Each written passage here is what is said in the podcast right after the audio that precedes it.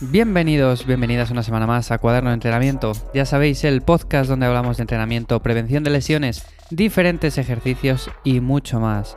Si te acabas de incorporar, si eres nuevo, yo soy Iván Llamazares y puedes conocerme más en ivyamazares.com y en arroba ivyamazares tanto en Twitter como en Instagram. Por cierto, en la página web que acabo de abrir voy a subir poco a poco contenido acerca de todos estos episodios que voy subiendo aquí, con lo cual iré subiendo ahí también notas de algunos de los episodios, artículos relacionados y muchas cosas más, con lo cual echarle un vistazo que está genial. Hoy vamos a hablar de métodos, pero no para que te ciñas a un método en concreto a la hora de entrenar, sino sencillamente para que te olvides de los métodos a la hora de plantearte un entrenamiento. Bien, ¿por qué digo esto? Lo digo porque principalmente muchas veces cuando nos ponemos a entrenar, sobre todo cuando somos novatos, tendemos a cometer un error que es que buscamos rutinas en internet y siempre nos recomiendan que si full body, que si rutina dividida, que si wader, que si torso pierna, que si push-pull legs. Y en definitiva, esto al final no deja de ser variantes, tanto en el volumen, la frecuencia, la selección de ejercicios, el rango de repeticiones, y lo llaman de una manera en concreto, ¿vale? Torso-pierna principalmente porque trabajas el torso en una sesión, la pierna en otra, descansas y vuelves a repetir el ciclo. En el caso de las rutinas divididas o rutinas Wader, estaríamos haciendo un músculo por día y una frecuencia 1. En el caso de las push-pull legs, por ejemplo, estaríamos haciendo un día de empujes, un día de tracciones y un día de pierna. Descansaríamos y volveríamos a repetir el ciclo de nuevo. Pues hoy vamos a hablar de que quizás no sea una buena idea eh, plantearse el hacer uno de estos métodos, sino que lo que deberías de buscar sería el crear no método como tal, sino una rutina adaptada a ti, a tus necesidades.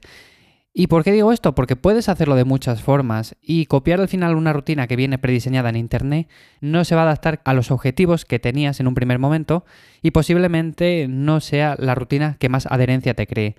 Lo digo principalmente porque si tu objetivo es dar más énfasis a la pierna, a la espalda, al pecho, a los brazos, a cualquier zona del cuerpo, si haces una rutina de este tipo, al final estás dando una frecuencia en general muy similar a todas las partes del cuerpo. Cuando, por ejemplo, vemos una torso-pierna, hacemos torso-pierna, descansamos y otra vez torso-pierna, estamos dando una frecuencia 2 tanto a los músculos del torso como a los músculos de la pierna, pero las rutinas normalmente que nos vienen por internet siempre están como muy repartidas en cuanto al volumen que hacemos en unos ejercicios y en otros, con lo cual al final no estamos priorizando unas partes en concreto.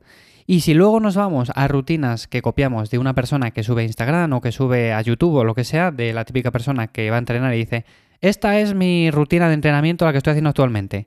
Y claro, vemos que es una persona que está fuerte y demás, y se la copiamos tal cual. Y no nos paramos a pensar que quizás esa persona ha pasado por muchas rutinas, ha hecho muchos sistemas de entrenamiento, al final ha probado unas cosas u otras, esa es la que mejor le viene en ese mismo momento y no por eso es la que mejor nos va a venir a nosotros. Imaginémonos que ahora esa persona está intentando ganar más músculo en una zona en concreto, por ejemplo, el deltoides anterior, y está metiendo mucho énfasis ahí. Y copiamos la rutina tal cual la tiene, porque vemos que tiene un buen desarrollo muscular y demás. Pero claro, para llegar al punto en el que ha estado, no ha hecho esa rutina, sino que ahora mismo está con un mesociclo en el que está haciendo esa rutina para principalmente ganar más músculo ahí. Pero no quiere decir que haya hecho esa rutina durante todos los años que lleva entrenando para estar en ese punto que está ahora. Entonces quizás no sea nuestro punto débil y no queramos darle más frecuencia a esa zona y si le copiamos la rutina estaremos trabajando esa zona en concreto, con lo cual no tiene ningún sentido. Entonces, crea tu propia rutina y déjate de rutinas full body divididas, frecuencia 1, frecuencia 2, en definitiva, todo esto que abunda por internet y hace tu propia rutina que al final puede ser una mezcla de estas o sin más puede también ser una torso-pierna como tal, pero a mí no me gusta catalogar a las rutinas con nombres en concreto porque principalmente no dejan de ser eso, variaciones en el volumen, la frecuencia, el número de repeticiones y demás. Entonces puedes hacer, como digo, principalmente híbridos entre una y otra, full body, por ejemplo, con torso-pierna, un músculo darle frecuencia 1 y a otro darle una frecuencia 3 en la misma semana, con lo cual esto tiene muchos matices, pero lo que quiero llegar con todo esto es que ni frecuencia 1, ni frecuencia 2, ni frecuencia 3, o sea, no te compliques la vida con todo esto porque muchas veces decimos, frecuencia 2 es lo mejor, ¿vale? Pero quizás ahora mismo yo quiero dar poca prioridad a la espalda, por ejemplo, y prefiero meter la frecuencia 1 y a la pierna que quiero darle más énfasis, le meto frecuencia 3. pues es diferente y tenemos que entonces hacer el mesociclo de una manera diferente, la rutina diferente y no nos valdría cualquier rutina que cogiéramos por internet. Tienes que hacerlo, como digo, una rutina que sea acorde a los objetivos que vayas a llevar a cabo. Y en cuanto a los días que descansas entre entrenamientos, en sí, tampoco seas muy estricto. Por ejemplo, veo muchas personas que hacen push-pull legs, descansan un día, vuelven a hacer push-pull legs, descansan otro día y así continuamente. Pues no tiene por qué ser un sistema cerrado, no tiene por qué ser un esquema tan tan estricto. Entonces, puedes hacer push-pull legs, descansar un día o descansar dos según te encuentres de la recuperación, volver a hacer push, luego pull, descansar quizás otro día y así continuamente. O sea, puedes ir alternando los descansos, no tienen que ser los bloques de 3 en 3. O por ejemplo, cuando hacemos torso-pierna, no tiene por qué ser torso-pierna, descanso, torso-pierna, descanso, descanso, torso-pierna, descanso y así continuamente no tienen que ser esquemas tan cerrados y no tienen por qué ser esquemas de 7 días tampoco en concreto. Con lo que lo más recomendable en este sentido sería, pues eso, descansar según nos veamos de la recuperación y dejar, por ejemplo, un día, dos, pero tampoco hacerlo de forma estricta, sino ir variando y al final ir adaptándolo según nuestro día a día, porque muchas veces podremos entrenar tres días seguidos, otros días dos, otros días cuatro, incluso a veces un día. Entonces, con esto, ¿qué va a pasar? Que muchas veces, quizás una semana entrenemos seis días, otra semana entrenemos cuatro, otra cinco, y el número de días que entrenemos al final vaya variando. Y esto es lo más normal del mundo, no hace falta que digamos, entreno cinco días a la semana sí o sí. Esta semana he podido entrenar solamente cuatro días, no he hecho el trabajo suficiente. Pues no, no te compliques en ese sentido porque no es tan importante, sino más importante es el ir progresando a largo plazo. Y a ver, es verdad que no vamos a dejar entre sesión y sesión pues cuatro o cinco días, a no ser que estemos muy machacados y estemos haciendo una descarga o algo por el estilo. Pero en concreto, si dejáis un día, dos días, quizás tres días, vais variando el número de días de descanso y no establecéis los días de entrenamiento como bloques, sino que vais haciendo un día de entrenamiento, luego descansáis, luego hacéis dos seguidos, luego volvéis a descansar, luego hacéis tres del tirón, luego uno. En definitiva, ir variando todo esto porque al final es mucho mejor llevarlo de una manera menos estricta. Y también, por otro lado, apunta el progreso que llevas, y me da igual que sea en una aplicación del móvil, en una libreta, me da igual donde sea, pero tienes que apuntar tanto las sensaciones que tienes con los diferentes ejercicios, como el progreso que llevas, el tiempo que llevas progresando o el tiempo que llevas estancado en ciertos ejercicios. Y todo esto al final te va a servir para cambiar cosas que en realidad no estás viendo si no lo apuntas. Muchas veces en las consultorías cuando me preguntan que llevan tiempo eh, sin progresar. Yo les pregunto si en realidad han apuntado a lo largo de las semanas los ejercicios, las repeticiones, los pesos y demás.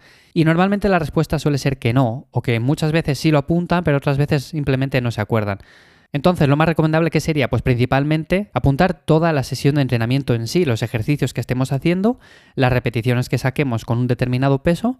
Así lo comparamos con las semanas anteriores, vemos si estamos progresando, vemos si estamos igual, y en definitiva llevar un registro de todos nuestros entrenamientos. Es más, si llevamos años entrenando, deberíamos de tener varios cuadernos completados con los entrenamientos que hemos ido haciendo a lo largo de todos estos años. Y otro punto a tener en cuenta, y con este ya termino, es que si hay algún ejercicio que no te gusta, no es necesariamente necesario, o sea, no es necesariamente obligatorio hacer ejercicios que sencillamente no nos gustan o que no se adaptan a nosotros por un motivo u otro. Aquí muchas personas son talibanes de esto y afirman que las sentadillas, por ejemplo, el press banca, ejercicios compuestos o ciertos ejercicios analíticos, me da igual, son obligatorios para ganar masa muscular en ciertas zonas y tienes que hacerlos sí o sí. Bien, pues esto no es así. Es cierto que hay muchos ejercicios que son interesantes para ganar masa muscular en ciertas zonas, pero no es necesario que uses unos u otros y puedes adaptarlos siempre. ¿A qué me refiero con esto? Imaginémonos que a ti no te gusta realizar el press de banca porque te causa molestias o porque no te sientes realmente cómodo haciéndolo. Ya bien sea porque no notas el pectoral o porque al trabajarlo notas más los tríceps o notas más otras zonas que en realidad quieres darles menos trabajo. En definitiva, que no te gusta ese ejercicio en concreto. Pues siempre tenemos muchas variantes. Tenemos principalmente el press con mancuernas, que es un ejercicio quizás hasta más interesante para el pectoral. Y luego tenemos también máquinas, que aunque es cierto que hay muchas personas que son anti-máquinas total, yo es verdad que soy más de utilizar pesos libres, pero las máquinas son muy interesantes también. Y siempre podemos hacer un trabajo muy interesante también para esa zona, con lo cual también hay que tenerlas en cuenta y no descartarlas simplemente por ser máquinas y porque el peso libre es más funcional. En definitiva, que variantes hay mil y una y puedes utilizar un montón de ellas. No hace falta que hagas ejercicios que no te gusten para trabajar ciertas zonas. Y como este ejercicio, podríamos decir también, por ejemplo, una sentadilla, un press militar o cualquier otra cosa, por ejemplo, unas dominadas también. Seguiré contándoos más cosas que deberíais de tener en cuenta y por qué deberíais de olvidaros de los típicos métodos de entrenamiento que os venden tanto en canales de YouTube como en redes sociales y demás, porque al final no se adaptan a vosotros. Con lo cual os seguiré contando más cosas próximamente, espero que os haya sido de ayuda este episodio. Como siempre, gracias por estar ahí una semana más escuchando Cuaderno de Entrenamiento, gracias por vuestros me gusta y comentarios, y sin más me podéis seguir en ivyamazares.com. Nos escuchamos en siguientes episodios.